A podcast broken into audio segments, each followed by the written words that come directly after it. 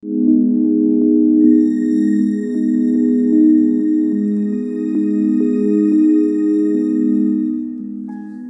ha parecido también a mí, después de haber investigado con diligencia todas las cosas desde su origen, escribírtelas por orden, oh excelentísimo Teófilo, para que las conozcas bien, para que conozcas bien la verdad de las cosas en las cuales has sido instruido. Lucas 1 del versículo 3 al 4.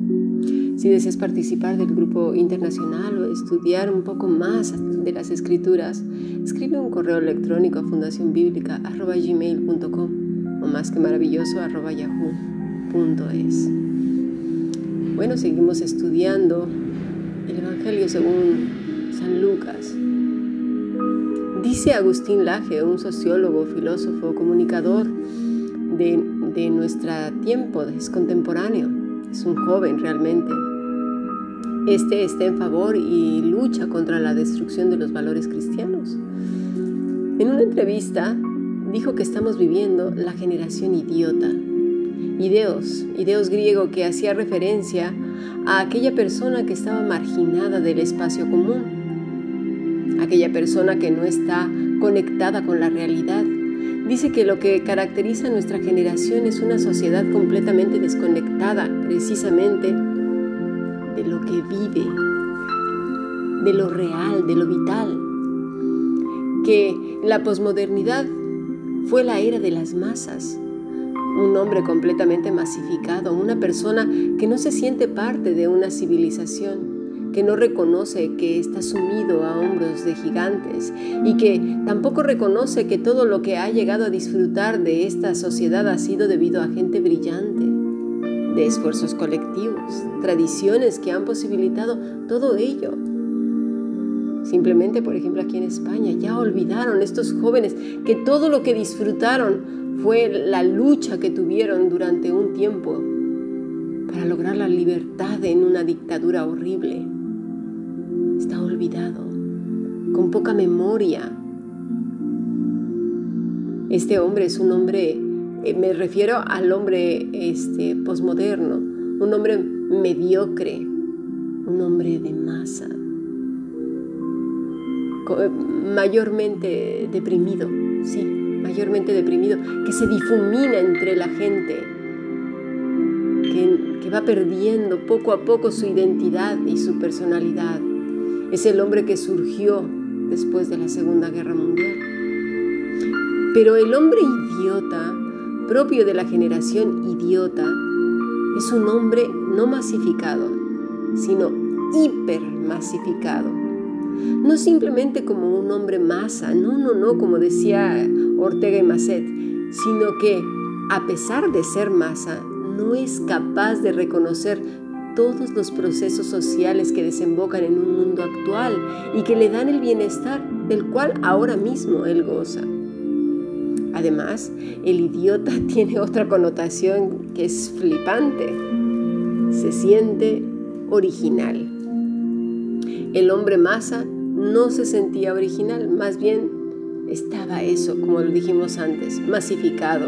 Vivía su mediocridad como cualquier otro hombre. Sin embargo, la generación de hoy, encima de estar hipermasificados, fíjate bien, vuelvo a repetir, se reconocen como originales. Y tú vas a preguntar, ¿y qué tiene que ver esto con esta enseñanza? Mucho, más de lo que te imaginas. Porque si bien es cierto, desde hace semanas hemos estado desmitificando muchas cosas de las cuales creíamos que estábamos casi tocando con la punta de los dedos el tercer cielo porque éramos súper religiosos y santos. Pero ya verás, ya verás la trampa en la que muchos han caído sin darse ni siquiera cuenta. Bueno, están incluso no solo sus pies metidos en la trampa, sino están más arriba del cuello, dentro de la bolsa, como, como esas redes que se ven ahí en, en las zonas selváticas, en donde la, pisas la red y la red te atrapa y está todo tu cuerpo metido ahí, ¿sí? sobre todo en aquellas películas que salen cuando cazan eh, hombres para comérselo los caníbales, pues algo así. Mira, esta generación tienen cantidad de, por así decirlo, zapatos que ponerse. O como, bueno, como lo dicen en América, mira, le quedó el saco, le quedó el zapato, ¿sí? A eso me refiero cuando digo cantidad de zapatos que ponerse. Es decir, personalidades en las cuales encajan, porque estamos en la era del chisme. Todo interesa. Nos encanta ver programas del corazón, la vida de otros, para ver si encajamos más en la de la reina de Inglaterra, eh, el príncipe no sé cuál, la cantante en turno, el cantante en turno, etcétera, y un etcétera de etcéteras. ¿Sí? Y una de las características principales es poner de manifiesto con quienes mantienen relaciones sexuales y publicarlo. Es un símbolo de orgullo y se representa encima con otro símbolo que Dios usó para hacer un pacto con Noé.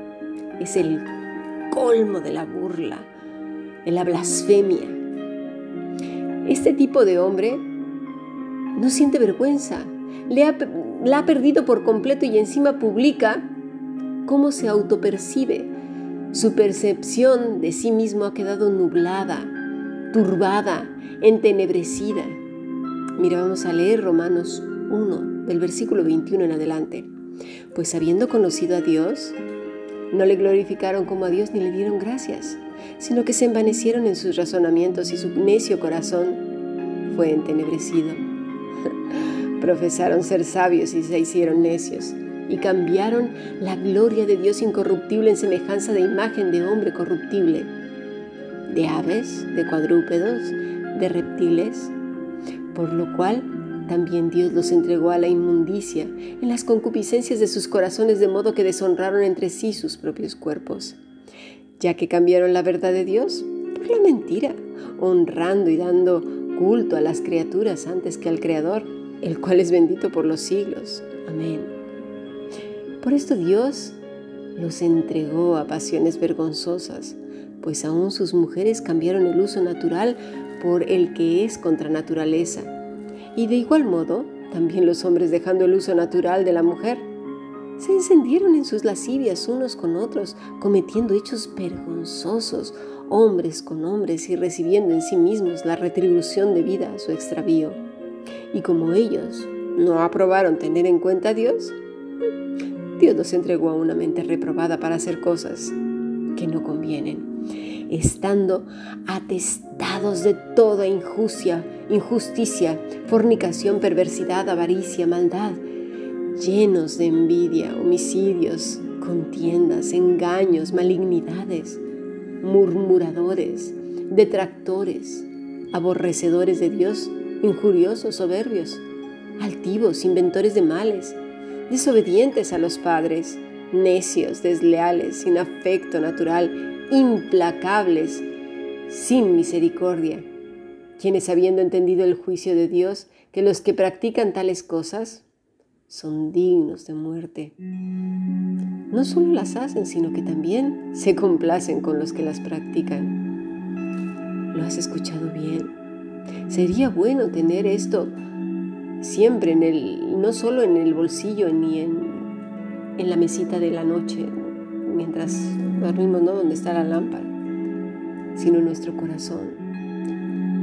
Ya veremos por qué. Tiene mucho que ver con nosotros.